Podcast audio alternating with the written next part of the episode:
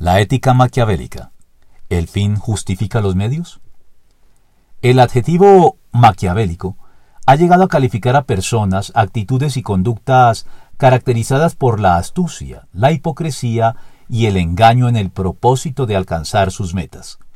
Acepción que no es gratuita de ningún modo, pues fue el italiano Nicolás Maquiavelo en su obra El Príncipe y en sus discursos quien propuso una teoría política desligada de la moral y la religión, en la que las razones de Estado son las que priman a la hora de tomar decisiones.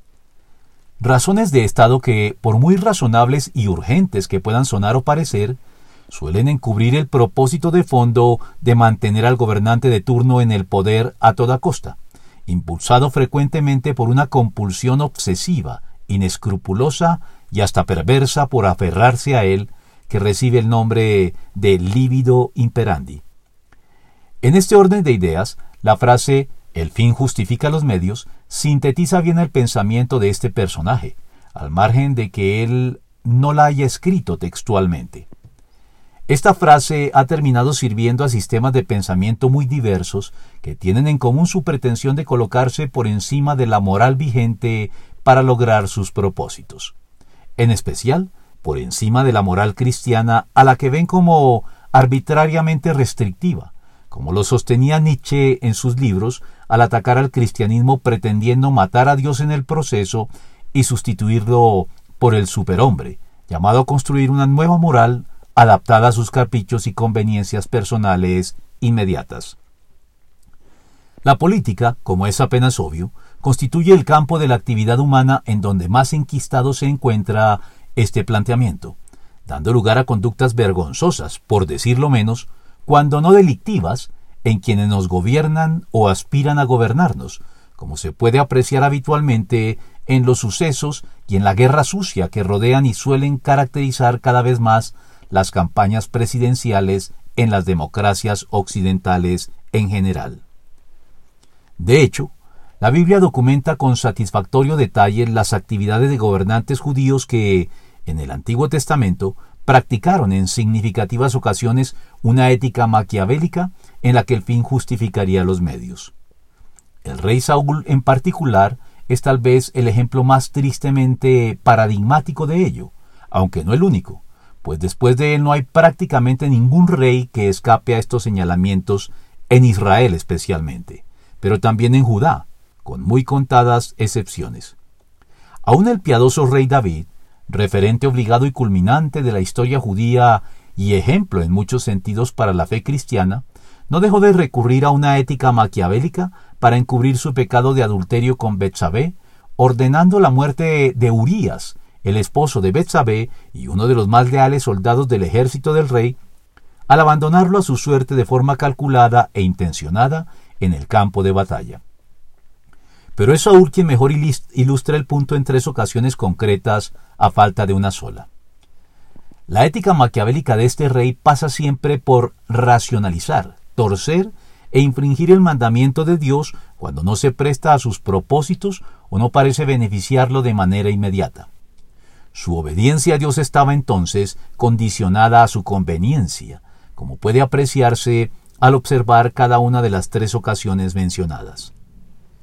En la primera ocasión, Saúl usurpó las funciones sacerdotales del profeta Samuel, algo terminantemente prohibido por la ley mosaica, utilizando como pretexto para ello la tardanza en llegar del profeta, como podemos leerlo en 1 de Samuel 10:8 y 13 del 8 al 14. En la segunda oportunidad, ante la caída de su popularidad en las encuestas, en particular entre su propio ejército, Saúl se permitió dos actos de desobediencia a las órdenes divinas. Perdonarle la vida a Agag, el rey enemigo, y no destruir todo el botín de guerra, como Dios lo había mandado, sino reservarse una parte para repartir entre el ejército y granjearse así de nuevo sus simpatías. En este caso trató de justificarlo y curarse en salud, presentándolo como un acto motivado por su deseo de honrar a Dios, estratagema inútil que no lo exoneró de culpa narración que encontramos también en 1 de Samuel 15 del 1 al 3 y del 7 al 28. En la última oportunidad, Saúl llegó más lejos. En el ocaso de su vida, y habiendo sido ya desaprobado por Dios, el rey intentó consultarlo a través del conducto regular aprobado y establecido para ello.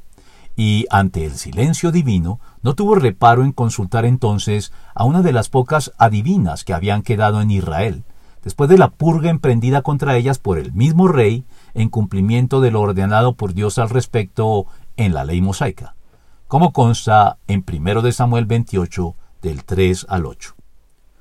Como resultado de todo esto, el epitafio en la tumba del rey no podía ser más elocuente.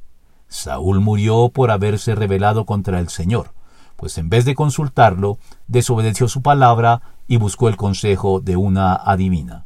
Por eso el Señor le quitó la vida y entregó el reino a David, hijo de Isaí.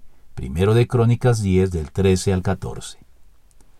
La ética maquiavélica podría resumirse en la arraigada tendencia a buscar cualquier tipo de atajo para garantizar el logro de nuestros propósitos, sin tener en cuenta que un atajo es a menudo el camino más corto hacia un lugar al cual no deseábamos ir. El pragmatismo carente de escrúpulos de los gobernantes hace pues más estragos de lo que podría pensarse. Ahora bien, el pragmatismo es necesario para poder gobernar.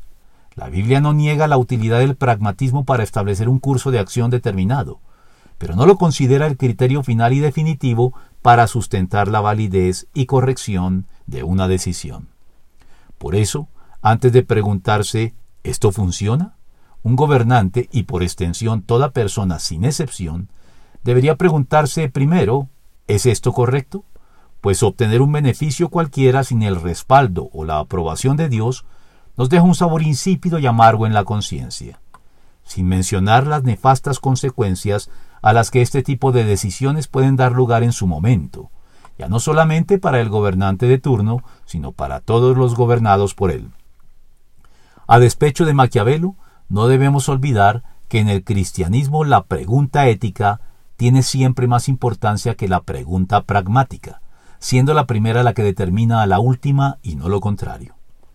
En el cristianismo los medios y el fin deben ser justificados de manera independiente, y no los unos por referencia al otro. Dicho de otra manera, en el cristianismo se requieren fines justos y medios justos al mismo tiempo, de modo tal que si para lograr un fin justo se requiere de algún modo un acto injusto, la decisión debe contar con el consentimiento de quienes padecerán la injusticia, en una actitud sacrificial por la cual los afectados, a semejanza de Cristo, sacrifican voluntariamente su bienestar y sus derechos en aras de un bien común mayor. Así, la ética cristiana demanda no sólo que las motivaciones y las intenciones que se persiguen sean correctas, sino que también lo sean las acciones o medios que las conectan entre sí. Y la armonía entre motivaciones, acciones e intenciones solo se alcanza en el Evangelio cuando los motivos de nuestras acciones son el amor a Dios y al prójimo, las acciones correspondientes son llevadas a cabo conforme al mandamiento de Dios y la intención final que se persigue es honrar a Dios, atribuyéndole el crédito final de todo lo logrado. Ya lo dijo Moisés de manera escueta y sencilla. Haz lo que es recto y bueno a los ojos del Señor para que te vaya bien. Deuteronomio 6:18. Y esto se aplica a todos por igual, no solo al pueblo raso, sino también y de manera especial a sus gobernantes, quienes más que ningún otro deberían atender a la conocida recomendación bíblica que se nos dirige con estas palabras. Solo te pido que tengas mucho valor y firmeza para obedecer toda la ley que mi siervo Moisés te mandó. No te apartes de ella para nada, solo así tendrás éxito donde quiera que vayas.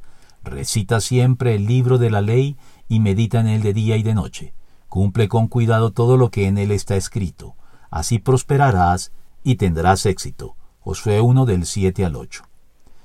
Cabe mencionar para concluir que el mejor rey que hubo en toda la nación judía en el Antiguo Testamento fue el rey Josías, segundo de Reyes 23-25, el mismo que rasgó sus vestiduras cuando contrastó el lamentable estado de su nación con lo ordenado por Dios en la ley, y consagró el resto de su vida como rey a gobernar en obediencia a los mandamientos de Dios logrando que el justo juicio de Dios sobre los pecados de la nación fuera diferido por un poco más de tiempo, permitiendo a Josías morir en paz con Dios y su conciencia. Segundo de Crónicas 34, 19 al 28.